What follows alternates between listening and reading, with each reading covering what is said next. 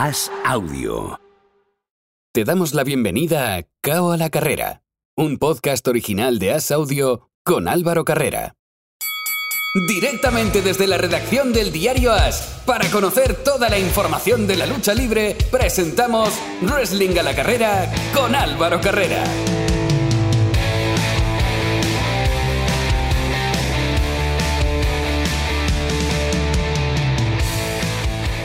Abrimos el último asalto de cabo a la carrera, tiempo para la lucha libre, tiempo para el wrestling y como siempre, tiempo para conectar con la mejor web en castellano sobre lucha libre. Hablo de Planeta Wrestling y hablo de Carlos Gascó. Muy buenas. Hola, ¿qué tal? ¿Cómo estamos, Álvaro? Un placer, como siempre, estar aquí contigo. Y también, en el día de hoy, hablo de Miguel Pérez. Hola, Miguel, ¿qué tal? Muy buenas, muy bien, muy bien. Ya con ganas de que de que hablemos de Elite.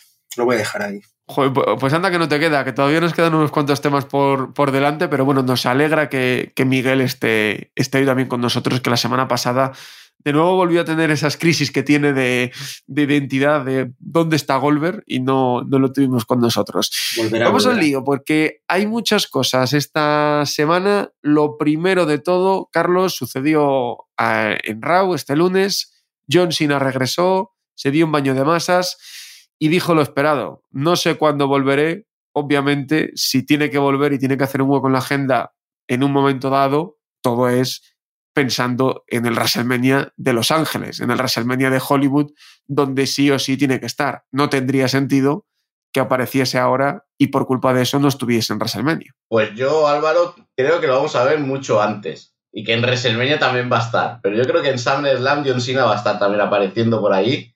Eh, los últimos rumores que vienen de Estados Unidos es que está cerrado ya el combate entre Theory y Cena para SummerSlam. Es uno de los tres combates que hay entre comillas cerrados para SummerSlam.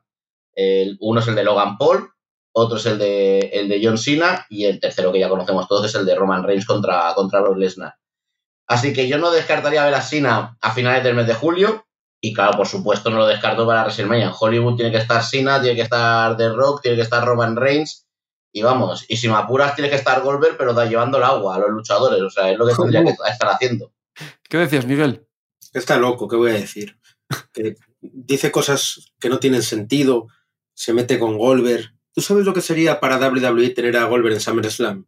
En el mayor evento del verano. Lo haría de verdad el mayor evento del verano. Creo que va a ser uno de los SummerSlam más flojos de los últimos tiempos, porque WWE está en cuadro. Y no tener a John Cena sería ya una catástrofe. Porque ¿quién te va a mantener el evento? Becky Lynch, Bobby Lashley, Theory. No, tras la salida de Cody Rhodes no puede haber una opción que no incluya a John Cena en el mayor evento del verano. Es más, yo no lo metería contra Theory. Yo quiero ver un John Cena contra Seth Rollins. Vimos un segmento muy interesante en Raw, un segmento que llama muchísimo la atención, además, porque en apenas cuatro horas ha conseguido más de 250.000 visualizaciones. Eh, y es algo, algo que la gente quiere ver. Yo apuesto por Cena contra Seth eh, Rollins en SummerSlam. A ver qué pasa. O sea que lo que yo me comí fue la mentira que nos contó John Cena, ¿no, Carlos? Que, que todo forma parte de un plan y que el plan es buscar eh, llegar ahí, lo que pasa que no desvelarlo antes de Money in the Bank. Yo creo que el día 4, que es lunes, 5 para nosotros, puede ser madrugada de lunes a martes, eh, vamos a descubrir a John Cena de nuevo en Raw y vamos a descubrir a John Cena de nuevo siendo atacado por Theory o alguna cosa de estas. Pero recordemos que Theory está ahora en una, en una rivalidad con Lashley, que se ven las caras en Money in the Bank. Y creo que por ahí WWE todavía no ha querido acabar una historia, o sea, empezar una historia sin acabar la, anterior. Y por eso yo creo que han han esperado, han hecho lo de Laredo, han hecho el, bueno, John Cena vuelve 20 años, pero a partir de aquí vamos a tener a, a John Cena como el verano pasado, que también fue el verano de John Cena, que estuvo no sé en cuántos shows, estuvo también en SummerSlam y cuando acabó SummerSlam pues desapareció John Cena. Yo creo que este año va a ser quizás no tan intenso, pero sí que vamos a tener a John Cena en SummerSlam. Aprovechó la temporada baja de Hollywood y bueno, parece Exacto. que sí. ¿Y qué te pareció el, el homenaje, Miguel? Una pasada, con todos los vídeos promocionales. Me hizo gracia que llevaron a Jericho, a Daniel Bryan y a, a Big Show hacer una, pues, un pequeño homenaje siendo estrellas de All Elite. Me hizo gracia So- eh, porque... eh, se me pareció sorprendente eso, Miguel, ¿eh? Se revolucionaron las redes y... ¿Por qué se van a revolucionar?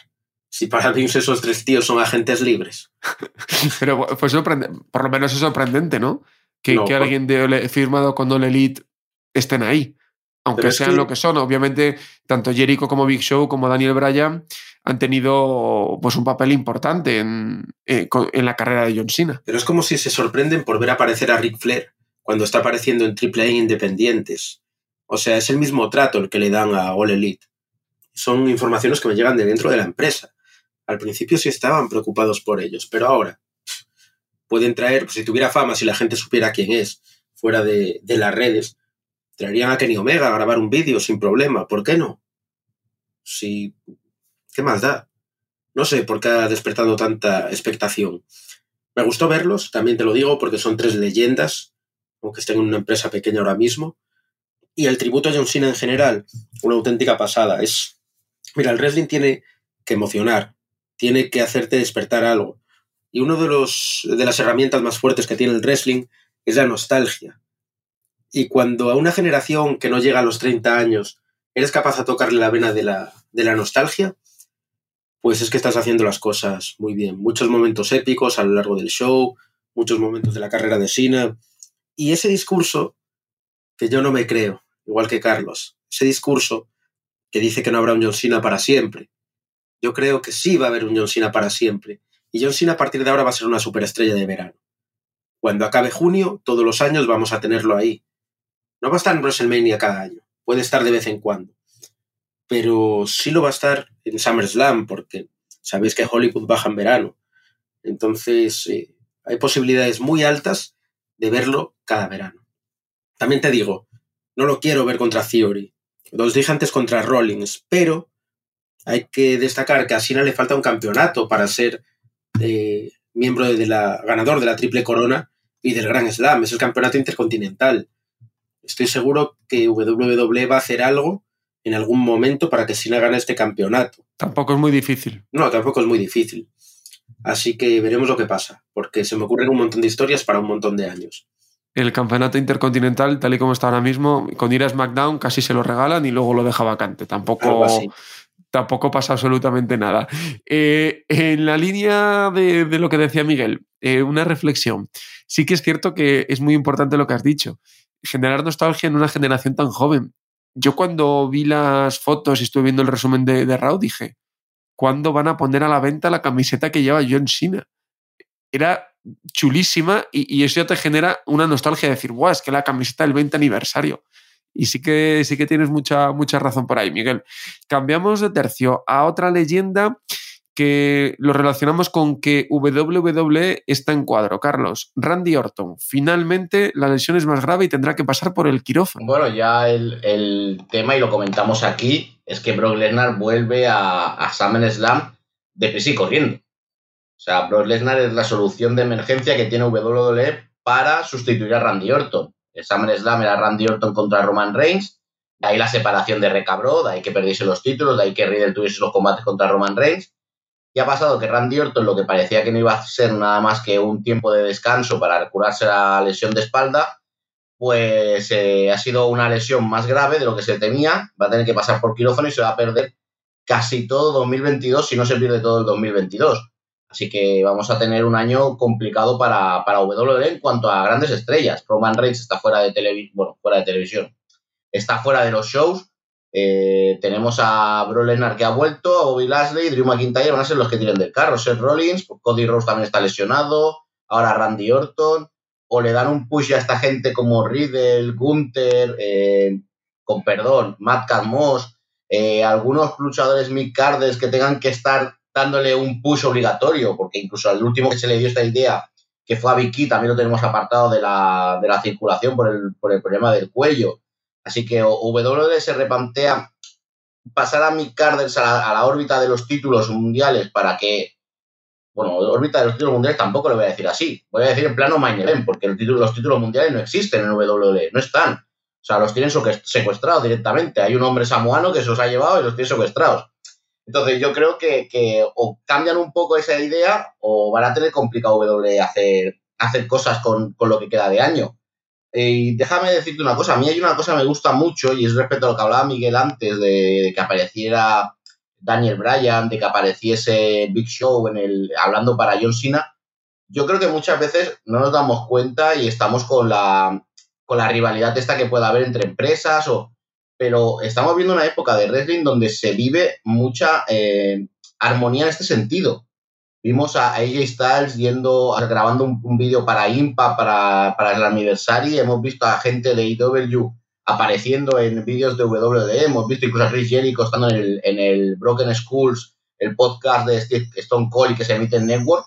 Yo creo que esto es muy bueno para el aficionado al wrestling, que esa rivalidad que se puede tener en un ring se vea también eh, acotada ahí. No se vea decir, ah, que mi luchador no puede aparecer en tu empresa, porque eso me parecería el absurdo mayor, mayor que podría haber en el mundo del wrestling. Y Miguel, otra opción sería traerte a alguien de fuera. ¿Se te ocurre algún nombre? No, no, no. Eh, bueno, Carlos debería pedir perdón por no mencionar a Baron Corbin, al rey, a Happy Corbin, en esa lista de luchadores que ha dado. Es que a quién trae de fuera. ¿A Miguel, no, no, lo he mencionado por una sencilla razón, y perdona que te corte, no lo he mencionado porque eh, Baron Corbin yo ya lo tengo eh, situado en la parte alta del roster de SmackDown y tampoco lo he mencionado porque ya tiene casi el combate apalabrado para SummerSlam, que es contra Pan McAfee. Entonces no lo, no lo menciona en ese sentido porque, porque ya lo veo acotado ahí, ¿no? Ya lo veo a Byron Corbin en un sitio de, alto standing dentro de, SmackDown. Mira que me gusta Corbin, ¿eh? pero cuando uno de los combates grandes de SummerSlam es ese, un problema de roster. El problema, eh, Álvaro, es que aquí entras de fuera. ¿A quién traes de fuera? Porque sí, los que estamos todos los días metidos en la lucha, sabemos quién es Will Ospreay, sabemos quién es Okada, sabemos quiénes estaban el otro día en el show de Elite, quiénes venían de Japón, pero traer un tío que de verdad te pueda funcionar para el verano y que la gente sepa quién es y que no te la vaya a liar, porque esa es otra. Yo me refiero a algún regreso. Puede reforzar con Rob Van Damme, que estará en Japón, pero en cualquier momento te sale un escándalo con ellos. No hay nadie que puedas traer en tan poco tiempo y que te pueda resultar, ya no de cara a la comunidad de Internet o a la gente que seguimos las luchas cada día, no, no, al público general, al público que ve fútbol, baloncesto y ve wrestling cuando está interesante. Y cuando los shows son aburridos no lo ve. Es muy difícil encontrar a alguien que te pueda cubrir un hueco así a última hora. Eh, y es por eso también, coincido con Carlos, que han traído a Brock Lesnar directamente cuando se ha caído Randy de, de los planes. Porque necesitas a alguien grande para vender un evento grande. No vale cualquiera. Aquí no es traer a un luchador independiente y que te dé una lucha de cinco estrellas. No. Aquí es que las grandes cadenas de televisión hablen de lo que vas a hacer en el mayor evento del verano para que tú vendas las entradas y vendas el pay-per-view. Así que no hay solución. Antes de hablar del pay-per-view, así lo cerramos. Jake Paul, que va a estar con Mitch en SummerSlam. O sea, Logan Paul, perdón. Jake Paul se lo ha visto entrenar. Jake tiene una pelea el día 13 de agosto. Me parecería un poco arriesgado que hiciese cualquier cosa más allá de aparecer y soltar algo. Pero todo apunta a que el otro hermano de la saga también estará quizá en WrestleMania, ¿no, Carlos? Bueno, yo creo que los dos hermanos van a acabar apareciendo en WWE en algún momento e incluso no me descartaría que hiciesen tag team. hasta ahora mismo Logan Paul parece que tiene un tag team ya casi casi hecho que es con The pero no me extrañaría que Jake Paul volviese y hiciese o un tag o hiciese un, grupo de tres junto a The y tuviesen ahí una, un trío para, enfrentar a otros. Pero es lo que decimos, hay que traer estrellas, hay que traer gente conocida, pero a mí lo que me sorprende es que la gente conocida que está trayendo WWE es la misma gente que ya trajo a WrestleMania. Eh, a ver, no está Johnny, Johnny Knoxville, no estaba Bunny, pero Logan Paul ya es la tercera aparición que tendría con WWE. Pam McAfee sería la segunda aparición consecutiva en un gran evento, si descartamos a Money in the Bank. Entonces, eh, escasean hasta los, las estrellas, las, celebrities escasean para WWE. Qué Rob curioso. Rob Gronkowski, que se acaba de retirar. Rob Gronkowski podría aparecer también, pero mejor que no aparezca. Es que ya lo que hizo ya bastante dejó que, desear. Entonces, yo creo que hay mucha gente que quiere entrar en WWE, pero eh, tenemos un estándar creado por Bad Bunny, que es una persona que hizo lo que habría hecho cualquier luchador, entrenó tres meses, o sea, con perdón del pequeño spam que voy a hacer, Pero Bad Bunny se portó como un boxeador de la velada de Ibai, que se encerró cuatro meses a prepararse para poder dar una, una buena velada. Y hay mucha celebrity que quiere estar en WWE por el bombo que le van a dar, pero que no va a tener esa disposición, o por calendario, o por voluntad, de encerrarse cuatro meses en el Performance Center a entrenar para un combate, con lo cual te obliga a que WWE tenga que tirar de lo mismo que tiraba antes. Pero Logan Paul estará, Jay Paul estará en un futuro y veremos a ver qué pasa con los dos hermanos. Último tema, Miguel, antes de irnos al pay-per-view. Vince, que volvió a aparecer este lunes en Raw, solamente para decir, aquí está John Cena, no está nada preocupado. No, la verdad es que no está preocupado, pero es que es Vince, tío. Es que no le preocupa nada. Es un tío que ha ganado al gobierno de los Estados Unidos en un caso federal. O sea, tiene los mejores abogados. Que no esté preocupado no quiere decir que no sea culpable. Son cosas muy distintas. Pero no, no está preocupado, es Vince McMahon, que va a estar preocupado. Le da igual todo. Todo, todo no. Le, tendría que dar igual qué eventos presenta. Y nos vamos a Money in the Bank, que va a ser este sábado, coincidiendo con el UFC 276 en la misma ciudad.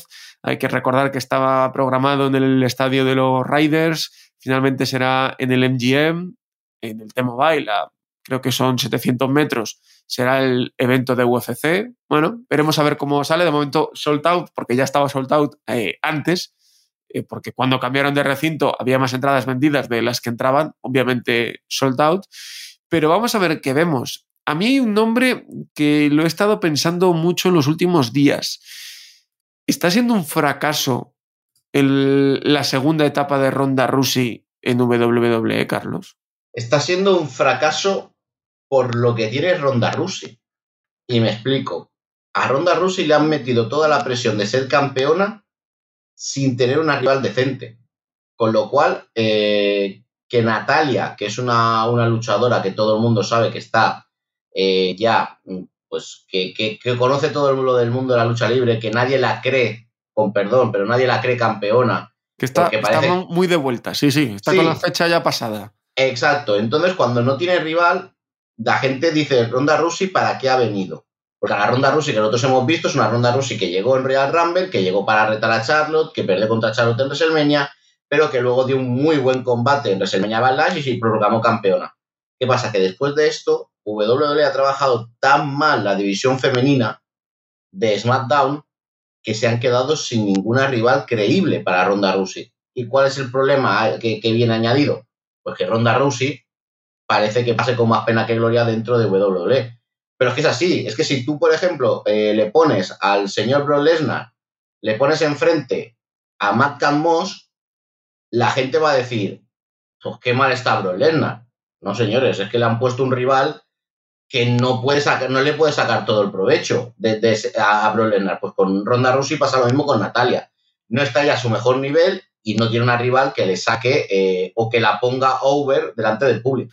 Miguel, Ronda Rousey, ¿qué te está pareciendo? Y te tiro otra. Bianca Belair contra Carmela.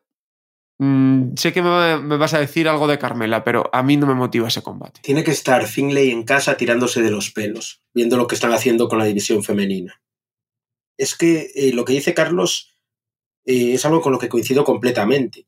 Si Ronda ya no viene muy bien y encima le pones una rival como Natalia, eh, ya en motivación es que no tienes, no tienes nada que hacer. Porque un Ronda y contra Natalia no lo vendes ni para un live show, nadie quiere ver eso. Sobre Bianca, es una luchadora, y lo dije en su momento, que aunque haya sido campeona mundial, está en progreso ascendente, no hay que olvidarlo. Es una luchadora que está todavía en un proceso de adaptación a ser una estrella, una superestrella, por mucho que haya sido campeona mundial. Carmela es muy buena luchadora, pero pasa lo mismo que con Natalia. Es una muy buena luchadora que por cómo la han tratado durante este tiempo no tiene ninguna credibilidad. Nadie piensa que Carmela puede ganar o que Carmela puede tener un papel importante dentro de WWE llega un momento en el que tu carrera se quema y ya no vales para ser campeón mundial, porque te han quemado durante mucho tiempo. A Carmela la han quemado completamente. No vale. La división femenina está en uno de los momentos más bajos de la historia, de la historia moderna, lógicamente. No vamos a contar las peleas de barro. sí, sí. el, el, tiempo de WWE Divas no cuenta, obviamente. Exactamente, sí. Hablamos de lucha. Eh, y no es porque se haya ido Sasha Banks, que es algo que he leído eh, últimamente en redes. Sasha Banks estaba mal también. Se fue a la división de parejas porque no daba el nivel, porque estaba fuera de forma. Y de Naomi no te digo nada. No ha pasado nada porque se vaya Naomi. El tema es que la división está mal. Y está mal no porque no tenga las luchadoras necesarias, sino porque está mal planificada. Las rivalidades son malas, las luchas son malas. Incluso veo a Becky Lynch, que se supone que es la cara de la empresa ahora mismo, decaída. Porque tú la ves en el segmento de John Cena allí sentada, con la mirada perdida, cuando lo reciben, mirando al horizonte, y no te da la sensación de que ella sea la cara femenina de la empresa, de que la supercampeona mundial esté allí. Porque llega John Cena, que es una leyenda, y la tía está allí como si pusieras un tiesto. Hay que meter trabajo de producción a la división femenina. Está muy mal, están horas bajas. Y es que si tienes un problema en el roster masculino de gente y tienes talento como lo tienes en la división femenina, aprovechalo. Que creo que es lo que no están haciendo. Hablaba Miguel de Becky Lynch, Carlos. Becky y Seth Rollins son para mí los favoritos para llevarse eh, los maletines. Lo de Becky me pega porque además viene con una racha horrible, gana última hora, se mete a última hora. Y Seth Rollins creo que podría ser el, el que diese algo más. Aunque claro, hay que ver cómo encajas a Drew McIntyre en Gales. Yo eh, firmo, y ahora a lo mejor la gente se me va a tirar encima, pero yo firmo que Becky gane el maletín y lo canjee en SummerSlam contra Bianca Belair en 28 segundos en un squash y vuelva a ganar el título. ¿Por qué? Porque creo que sería eh, rizar el rizo y Big McMahon volver loco a todos los fans. El volver, entre comillas, todo lo que hubo con Bianca Belair de no, la has hecho campeona la has humillado porque Becky Lynch le ha ganado después de volver en 28 segundos. Yo creo que Big McMahon, dentro de lo retorcido que es y lo que le gusta jugar y, entre comillas, molestar, cabrear a los fans, repetir esa escena al año siguiente con Bianca Belair ganando el título, reteniendo el título contra cualquier luchadora y apareciendo Becky Lynch y en 28 segundos o en menos tiempo canjear el maletín y ganar el título, creo que sería algo de, genio, de maestro, o sea, completamente de quedarte con todo tu, con todo el mundo del wrestling y quizás no con tu fanaticada, pero sí con todo el mundo del wrestling mundial y con todos los haters que tiene que critican todo lo que hace WWE. Yo creo que sería algo de, de, genio, de completamente un genio. Y por lo de por lo del masculino, yo Rollins lo puedo ver como retador de Roman Reigns después de Clash of the Castle. Yo creo que al final uno de los dos títulos van a tener que cambiar de manos. O sea, Roman Reigns no puede estar eh, secuestrando los títulos, como he dicho antes. No puede estar en su casa con los dos títulos o con Paul Heyman eh, sacándole el polvo a los títulos en su casa, mientras el público de WWE no, ve un campeonato. Eh, yo creo que al final habrá alguna cosa para que se tenga algún campeonato. Yo creo que Seth Rollins irá por ese, por ese campeonato de Roman Reigns, pero después. O lo haces después o haces una triple amenaza en SummerSlam, como dije la otra vez. Yo creo que no tienes otra opción de que Seth Rollins gane el Morning the Bank y a lo mejor lo canje en SummerSlam porque fastidias eh, el combate de Clash of the Castle. Entonces lo único que puedes hacer es una triple amenaza con un Rollins eh, perdiendo, pero que no sea el que pierda directamente, sino que sea Lesnar el que reciba la cuenta y que ahí pierda la opción del maletín, pero sí que queda fuerte de cara a poder ser retador de Roman Reigns una vez pase lo de Clash of the Castle contra Drew McIntyre. Lo ha dicho Carlos aquí en alguna ocasión, Miguel. ¿Y si al abrir el maletín hay un cinturón? Calla, calla. No lo digas ni en broma eso, ¿eh? ¿El del peso pesado? No, no, no, no. Habría que desactivar el universal. No tiene ningún tipo de sentido. Como empiecen a traer cinturones aleatorios, como All Elite y como el Consejo Mundial de Lucha Libre, es el principio del fin. Porque si todas tus luchas son por campeonatos, ¿qué valor tiene un campeonato entonces? Vale. Buena reflexión, pero al campeón habrá que verlo. ¿Por qué? Hombre. Si lo que estás haciendo es generar un revuelo en la gente que se está volviendo loca en redes, entra a tus canales a insultarte, sube tus números, ¿para qué vas a traerlo? Ya lo hicieron con Lesnar, lo hicieron con Goldberg, se largaban con los campeonatos, para que la gente se volviera loca y entrara a insultar, sí, pero entraban. Al final se trata de generar visitas y en una empresa en la que tienes luchadores buenos y luchadores malos, tienes la oportunidad de vender lo bueno y lo malo como interacción. A tus inversores.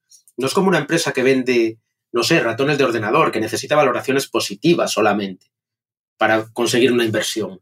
No, no, aquí como tú tienes luchadores buenos y luchadores malos, quieres que te insulten y que te aplaudan, liando esto, van a entrar a insultarte, pero van a entrar, van a subir tus números. Y aunque todos sean quejas, se va a vender de cara al equipo inversor como quejas por lo buenos que son los personajes.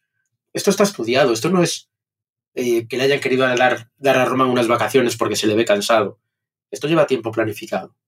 Veremos a ver qué pasa. A mí no me gusta que no haya un campeón en toda la semana, pero lo que dices también tienes razón. En los otros dos combates, eh, simplemente destacar, Carlos, si quieres destacar algo, Lasley contra Theory, creo que Theory va a ganar, que no tiene mucha más historia, y Usos contra Street Profits, creo que de Usos van a ganar, tampoco tiene mucha historia. Fuera de los combates por el maletín, los combates que hay confirmados es que no tienen prácticamente historia. Eh, no, la verdad es que lo único que te queda así de, ilusionante son los Money in the Bank. Yo, Lasley, lo veo que le están haciendo un flaco favor. Yo creo que con Lasley no saben dónde llevarlo. Lo ponen a esa rivalidad con Omos, que primero la empieza ganando en WrestleMania, luego pierde a WrestleMania Lash, luego en un handicap más lo gana y se acaba la rivalidad. Ahora lo ponen con Theory, que se supone que Theory tiene que ser el luchador y franquicia de tu empresa para el futuro, tiene un título, le vas a hacer perder el título a Theory y se lo vas a dar a Lashley para que Theory vaya sin título contra John Cena. Precisamente el primer título, que es el título de Estados Unidos que John Cena tuvo cuando estuvo en, esta, en WWE, lo veo ilógico. Entonces yo creo que Lashley está en una posición, mm, vamos, para mí complicada, complicada, ¿sabes? No es cómoda la posición de Lashley, porque si ahora lo quitas de Theory, ¿dónde lo metes a Lashley? ¿Contra quién lo metes a Lashley? Es que no te queda, no te queda nadie en Raw para meter a Lashley contra alguien. ¿Qué vamos a meter? ¿Contra Homos? ¿Lo, metes contra, contra Judgment Day y lo metes contra, contra Finn Balor? ¿O contra Damian Priest? Es que no te, no te queda nada ahora mismo contra quién poner Lashley. Complejo eso, Miguel, y los títulos por parejas que, bueno, que no tienen mucha historia, yo creo, Street, Street Profits ahí. Lucha inédita, ¿no? Madre mía. Creo que lo has dicho todo. Eh, véase con sarcasmo lo de lucha inédita. ¿eh? Han peleado mm, tres millones de veces ya. Además, en esta aproximación han peleado por separado, o sea que ha habido absolutamente de todo. Cerramos el bloque de WWE y lo hacemos con protagonista. Hoy vamos a coger el mando de la consola porque vamos a hablar del WWE 2K22 con un luchador que está ahí, Aikid. Hola Aikid, muy buenas. Muy buenas, Álvaro, ¿qué tal? Yo debo de reconocerte que no he jugado mucho todavía contigo, que no me ha dado tiempo. ¿Ya has tenido que cambiar el mando porque lo has quemado de tanto jugar contigo? No, no, desafortunadamente no he tenido mucho tiempo libre, pero es verdad que el poco que he tenido sí que, sí que he echado unas partidillas, ¿no? Algún combate contra Ricochet, contra Rey Misterio y, bueno, me lo he pasado bien, eh, tanto yo como, como Miriam, mi chica, ¿no? jugando con, con el personaje, viendo la entrada, riéndonos con, con, los movimientos ¿no? y con gestos que hace. Muy curioso. ¿Vas a meter alguno de esos movimientos? A ver, más o menos están basados en ti, pero igual alguno hay un poco diferente. ¿Los vas a empezar a incluir en el repertorio? Hombre, me, me, encantaría, pero hay uno en particular que de hecho eh, nos reímos bastante cuando lo vemos, que es como un moonsault con un tío buzón. Eh, yo jamás he sido capaz de hacer eso. ¿no? Entonces, ojalá algún día, algún día llegar a, a esa capacidad atlética. Eh, ese es el que metería, sin ninguna duda. Vamos a, poner a la gente en situación que igual no está tan ubicada. A-Kid, desde hace ya unas semanas, es parte del WWE 2K22. Lo habíamos hablado hace, hace unas semanas, que era un sueño para, para A-Kid. Cuéntanos, ¿cuál es la primer, lo primero que hiciste cuando ya estaba tu personaje? ¿Cuál es la primera pelea que elegiste?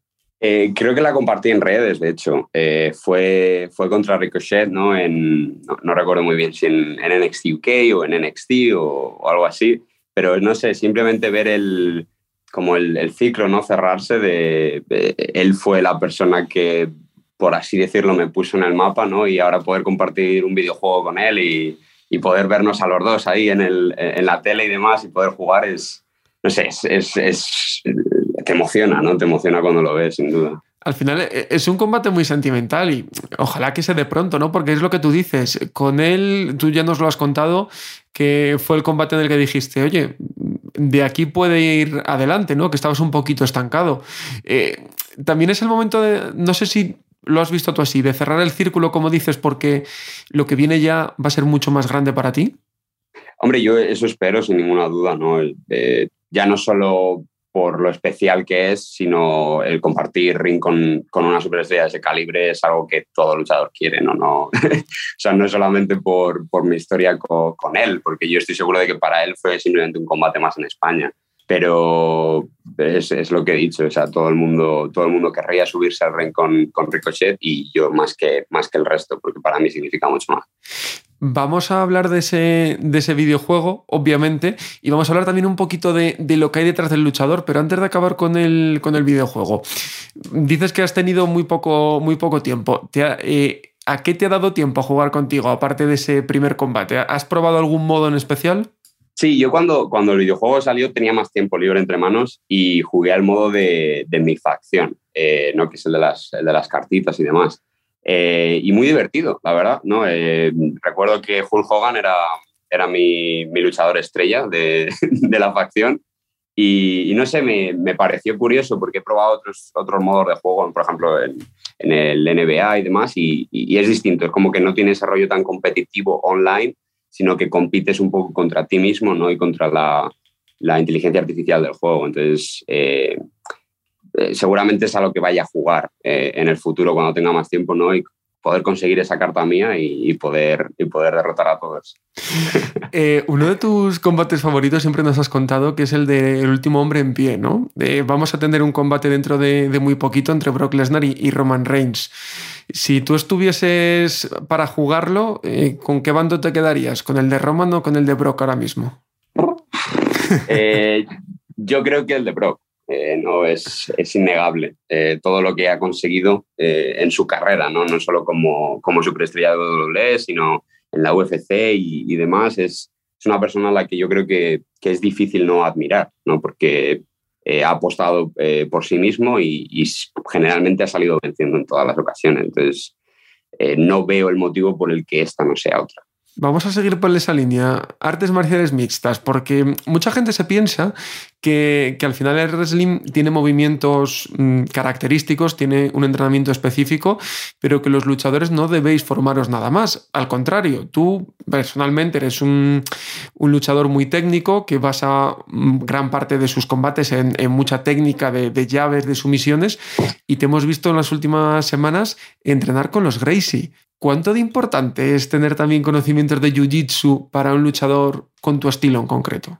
Hombre, con mi estilo es eh, esencial, ¿no? Pero claro, no es, no es obligatorio tener mi estilo. Yo tengo ese estilo porque siempre me ha fascinado un poco ese mundo también, ¿no? Eh, y, lo, y, lo, hago por, por, seguridad, más que nada, ¿no? Por, porque sé que en el peor de los casos puedo aplicar la llave eh, de manera correcta y llegar hacia donde quiero llegar, ¿no? Ya sea un ámbar, ya sea un triángulo, y, de ahí poder contar la historia que queríamos contar en, el, en el, entorno del pro wrestling. Eh, además de que es una disciplina que, que, me encanta, ¿no? desde, que, desde que la empecé a probar hace años, tuve un pequeño parón ¿no? por, el, por, por, el pro wrestling y demás, pero ahora afortunadamente hay, hay un sitio cerca de casa y, puedo ir sin problema y, el equipo es, es, magnífico, ¿no? está rodeado de, de gente con muchísimo talento que entrena muy duro y me motiva. No, no, no, solamente me motiva a venir aquí al Performance Center y seguir entrenando, sino justo después del Performance Center ir allí y practicar algo de Jiu-Jitsu, rodar un poquito y al final con la tontería has hecho como tres entrenamientos y ni siquiera te has dado cuenta. ¿Y qué tal la experiencia de entrenar en un templo de esa disciplina como el gimnasio de los Gracie?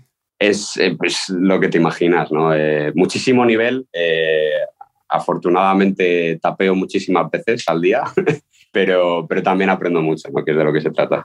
Te, teníamos, eh, las la última vez que hablamos, teníamos recién debutado de, de NXT 2.0. Eh, ahora cuando estamos hablando estás en el Performance Center, eh, entrenando de nuevo en, en Londres. ¿Cuáles un poco los planes que ves para ti? ¿Cuál es un poco el plan que tienes para este verano? Que nos puedas contar, obviamente. Eh, bueno, que te pueda contar no mucho, eh, porque tampoco o sea, sabes cómo es este negocio, ¿no? Hay, hay veces que estás en lo más alto, que no paras, como podía ser el mes de marzo para mí, ¿no? Quiero recordar. eh, que estaba volando de Estados Unidos, Londres, Estados Unidos, España, eh, y ahora que es, un poco más tranquilo, pero realmente no lo es, ¿no? Realmente no paro de entrenar, no paro de, estudiar para ese siguiente paso, ¿no? Que eh, realmente estoy muy, tengo muchísimas ganas de que todo el mundo lo vea, de que todo el mundo vea lo siguiente para Aikid y, y bueno, también estoy disfrutando el proceso, ¿no? De, de reinventarme un poquito. Y por último, Carlos, Aikid, eh, estamos en el mes de John Cena. El pasado lunes volvió a Raw. ¿Con qué momento te quedarías de la carrera de John Cena? Bueno, hay uno para mí que me, que me bueno, quizás dos. Eh, eh, el, más, el más reciente fue cuando debutó en Raw, Sami Zayn. Eh, porque además recuerdo que fue Bret Hart el que salió al ring, ¿no? Entonces estaba haciendo este Open Challenge y demás, y suena la música de, de Bret Hart en, en, Canadá, y yo lo estaba viendo, no en directo, pero lo veía en diferido, ¿no? Al ser en España y demás, lo pillaba una hora más tarde, y, recuerdo estar en el asiento como no puede ser, no puede ser Bret Hart contra John Cena. Eh, pero bueno, al final fue incluso mejor, ¿no? Bret Hart introduce a Sami Zayn y tienen este combatazo eh, que todo el mundo habló durante semanas. Y el segundo momento para mí es eh, su momento en in the Bank contra, contra CM Punk. ¿no? Creo que fue un combate que, que cambió el, el panorama de, de, lo que es ser eh, superestrella de WWE, de lo que es subirse a un ring, y de lo que es contar una historia, ¿no? Porque tenía muchos matices de realidad, tanto dentro como fuera. Y, no sé, es un combate que he visto muchísimas veces y que seguramente veré muchas más. Pues Aikid, como siempre es un placer tenerte en el podcast, tenerte por aquí. Obviamente un placer inmenso contar que estás en WWE 2K22 y ojalá que después del paroncillo que vamos a tener nosotros en, en verano, que se suele tener un poco, hablemos porque vuelves a estar en el candelero en cuanto a títulos y en cuanto a grandes oportunidades. Muchas gracias. Muchas gracias, Álvaro. Qué auténtica pasada, Carlos, Miguel, que A-Kid forme parte del videojuego de WWE. Es una auténtica pasada y una auténtica pasada cómo tiene los pies en el suelo este chico. Es espectacular la cabeza que tiene, lo bien amueblada que está esa cabeza y cómo está llevando todo esto porque sigamos sinceros, a lo mejor alguno de los luchadores españoles que hubiesen tenido esa oportunidad se les hubiese ido la cabeza, hubiesen empezado a, creérselo, y aquí en este caso ni mucho menos, es una persona que sigue teniendo los pies en el suelo, que esperemos que le lleguen más oportunidades, eh, que esperemos que le lleguen más oportunidades.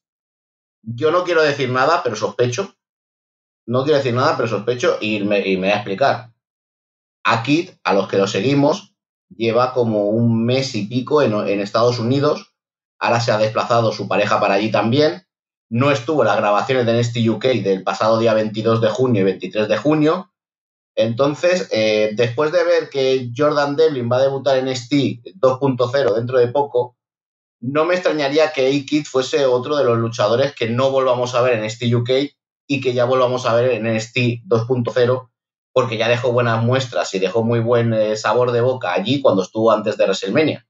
Nadie me lo ha dicho, no me estoy lanzando a la piscina, o sea, no, no, me, no me cojáis esto al, al, pie juntilla de que Carlos ha dicho que, que aquí va a estar en, NXT 2.0. No, no, yo son eh, ideas mentales. Sí, sí, sí, que tengo yo en la cabeza, pero que, claro, me, me sorprende mucho, ¿no? Que cuando un luchador eh, tiene contrato en ST UK y con el contrato con WWE, tiene grabaciones de ST UK, no aparezca, no esté en los vídeos que tú vas viendo está entrenando grappling, está entrenando cosas con, en, en, gimnasios de...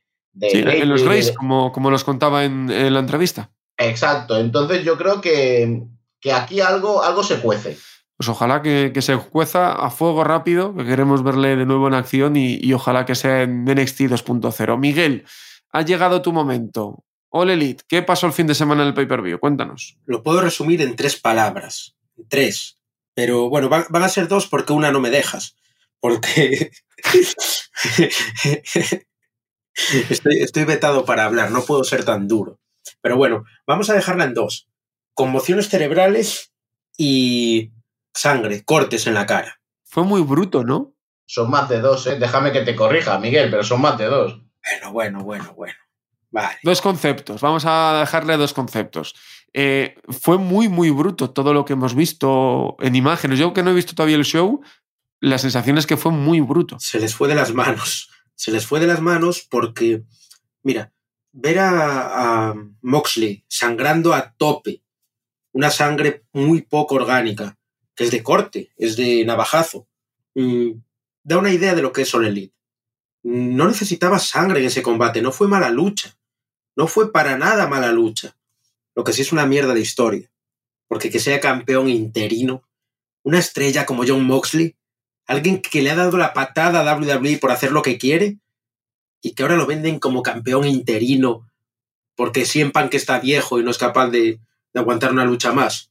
No, Moxley es el campeón mundial de All Elite, interino ni nada. Solo hubo una cosa que me gustó de todo el evento. Aparte de, bueno, es que lo de César no me gustó porque eh, había un proyecto grande con él, incluso que incluía traerlo a España, ya lo puedo contar, y ahora no se va a dar porque está en All Elite. Pero sí, estuvo muy bien traerlo. Lo que sí digo que sí me gustó del evento fue eh, la victoria de Pac. Porque Pac es un tío que lo ha pasado mal con las lesiones, que ha tenido muchos problemas físicos dentro del ring y que siempre ha, ha avanzado hacia adelante para recuperarse y conseguir sus logros. Esa victoria de Pac por ese Atlantic Championship, ese campeonato atlántico que también hay que decir que tiene banderas de China y de Japón por todas partes, tanto en las promos como en el propio cinturón. Ah, pero que no llega al Atlántico a esos países. Mm, Es que... Son, Es difícil de explicar algunas cosas. son americanos, no, no le busques el sentido. Eh, destacar también, Miguel, eh, y vamos con, con lo último, eh, no sé si quieres destacar algo más del show. Me van a caer hostias por esto, pero FTR es la pareja más sobrevalorada de todos los tiempos. Aburridos, sin micro, sin capacidad de hacer reaccionar a una mosca. Al final van a acabar con 100 campeonatos mundiales en su casillero cuando acaben su carrera. Hay cosas, este, este show eh, me ha hecho ver cosas buenas en All Elite. Me ha visto ver despuntes de calidad. Lance Archer es una máquina. Zander Rosa está imparable. Pero sigo viendo mucho relleno. Esto no es un pay-per-view. Un Lee y Strickland contra el Desperado y Kanemaru no es una lucha de pay-per-view. Eh, el Gun Club y, Max Caster contra, eh, contra unos Jovers tampoco es un combate de pay-per-view. Tener a Jericho, que es una leyenda del wrestling, y a Minoru Suzuki, que es una de las máximas estrellas del Puroresu, en una lucha 3 contra 3, me mata. Y claro, luego hay, otra cosa. Eh, el campeón Jay White, eh, un campeón de segundo nivel, completamente. Bueno, ya no voy a decir nada más porque no quiero hablar de las adicciones de Tony Khan, así que mejor le paso el turno a Carlos. Carlos, vamos a hablar de otra cosa con él, simplemente destacar. La buena noticia de la semana para mí es que Jeff Hardy ha entrado en un centro de rehabilitación. Ojalá que sea la definitiva y ojalá que sea limpio, salga limpio y salga curado de, de sus problemas.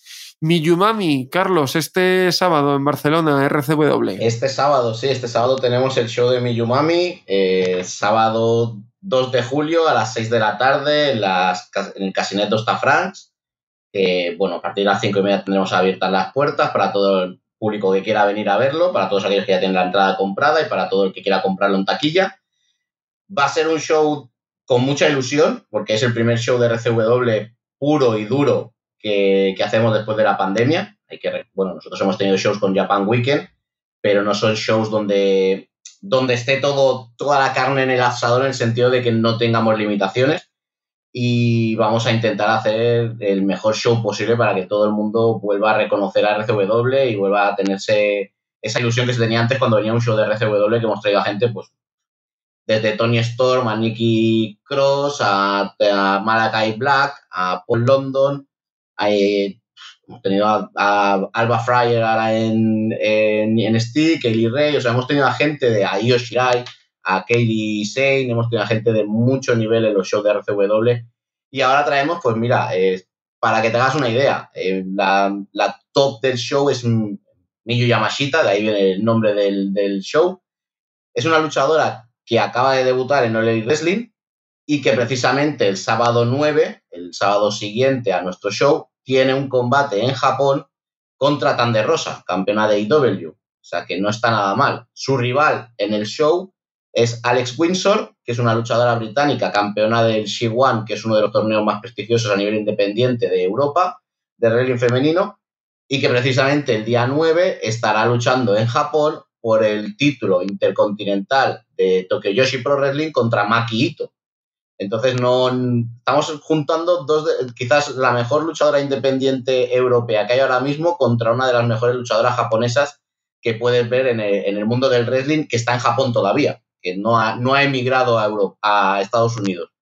Aparte de esto, pues lucha local, tenemos a La Pulga, que vuelve después de tres años de estar en Canadá, ha vuelto porque con la pandemia no pudo venir, ha vuelto para Barcelona, estará con nosotros, estará luchando contra el mejor luchador chileno, Eddie Vergara, tendremos a los chicos de la empresa de Lucha Libre Barcelona, tendremos a, a Easy de, defendiendo el título puntal de la empresa Resist, vamos a tener a más chicas, va a estar Becca, estadounidense, va a estar Nightshade, que es una luchadora británica, va a estar Fake Hayden, de aquí de España, y vamos a tener a, a Reza Mecis, que tú ya lo conoces, vamos a tener a Kaiden, o sea, va a ser un show muy, muy completito, de dos horas más o menos de duración, ya sabemos que los shows independientes en España Intentaremos empezar a las 6, pero casi nunca empiezan a, empiezan a la hora. Pero vamos a hacer que todo el mundo se, lo pase lo mejor posible y que pueda disfrutar de una velada de wrestling.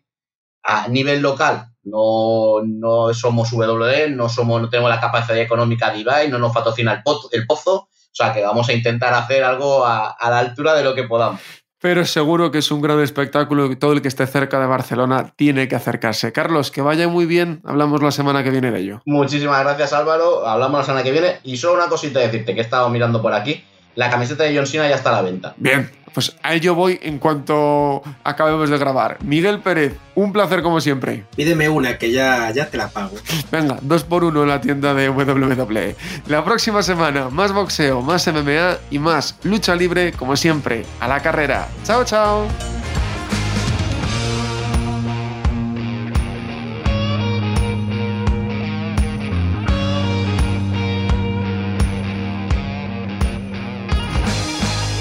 Gracias por escuchar Cao a la Carrera, un podcast original de As Audio con la dirección de Álvaro Carrera, la producción de Javier Machicado y la realización de Vicente Zamora.